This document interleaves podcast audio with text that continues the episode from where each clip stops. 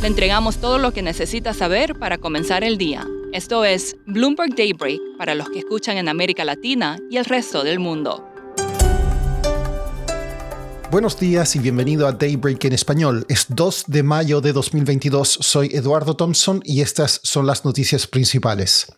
Los mercados en Europa comenzaron la semana con pérdidas tras débiles datos económicos de China y conversaciones sobre posibles sanciones al crudo ruso. Sin embargo, los futuros en Estados Unidos están en alza a la espera esta semana de las decisiones de tasas de la Fed.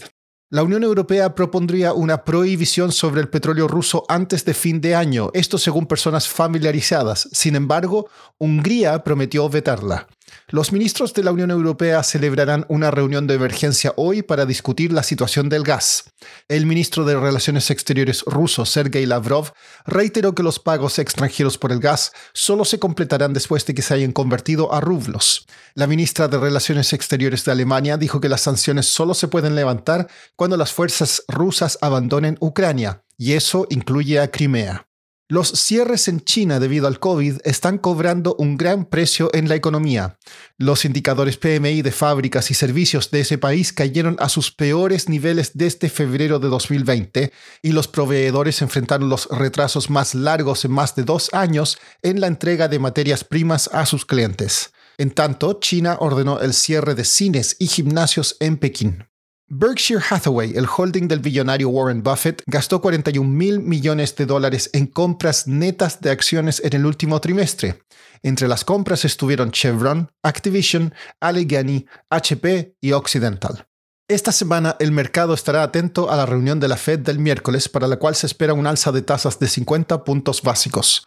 También habrá reuniones de los bancos centrales del Reino Unido, Chile, Noruega, Australia, Brasil y Polonia. El viernes se reporta el informe de empleos en Estados Unidos en abril y el consenso es de un aumento de 400.000 puestos y que el desempleo bajó al 3,5%. También habrá una reunión del cartel OPEP más el jueves. Pasando a América Latina, México acusó al gobernador de Texas, Greg Abbott, de extorsionar a los gobernadores de Nuevo León, Tamaulipas, Coahuila y Chihuahua. Según el diario Milenio, el secretario de Relaciones Exteriores Marcelo Ebrard dijo que Abbott los presionó para que pusieran fin a las inspecciones fronterizas de la carga que ingresa a Estados Unidos debido a las largas filas. En Perú, las operaciones de la mina de cobre Las Bambas siguen suspendidas por protestas de grupos indígenas. En países como China o Estados Unidos, los altos precios de la gasolina están sirviendo para convencer a los consumidores de comprar un auto eléctrico. Sin embargo, lo mismo está lejos de ocurrir en México. Carlos Manuel Rodríguez es editor de Bloomberg News y escribió un artículo sobre el tema para Bloomberg Business Week México en México es un país que tanto por el Tratado de Libre Comercios y además por cómo está la cadena de producción de automóviles, muchos de los autos que se venden en Estados Unidos, incluyendo un par de modelos de autos eléctricos, se fabrican en México. Entonces, para otras categorías de auto, Normalmente en México encuentras ese mismo modelo al año siguiente o unos meses después de que salió de Estados Unidos, máximo dos años. Pero lo que estamos dándonos cuenta es que a pesar de que en Estados Unidos se está viviendo realmente un boom de ventas de autos eléctricos, en el caso de México es básicamente un desierto porque están muy caros los, los autos. Comparamos un par de casos de, de, compradores, tanto de México como uno en China. En China se puede comprar un auto eléctrico de 10 mil dólares. Y en México lo más barato es cerca de los 20 mil dólares. Son autos que tienen menor alcance o tienen menores opciones de equipamiento. Y si realmente quieren adquirir un vehículo como el que se fabrica en México, que es el Match y el Mustang eléctrico, pues realmente queda muy por afuera del presupuesto de muchos mexicanos. ¿Y cómo se compara el caso de México entonces al resto de América Latina?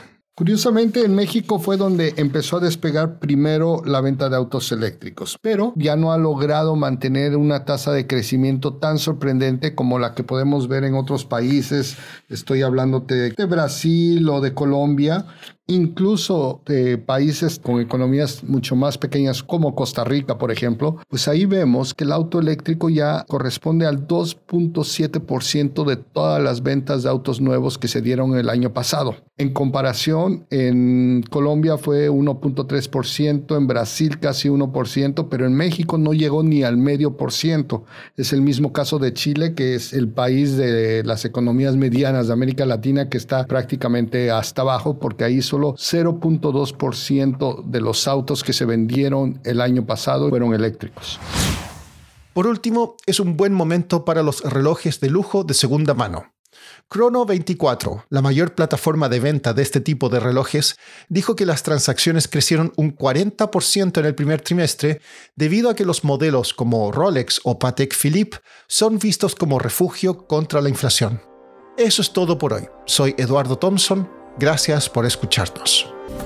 Para conocer todas las noticias que necesita para comenzar el día, revise Daybreak en la app Bloomberg Professional, donde puede personalizar las noticias que desee recibir.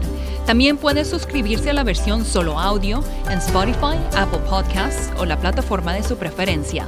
Eso es todo por hoy. Escuche de lunes a viernes Bloomberg Daybreak.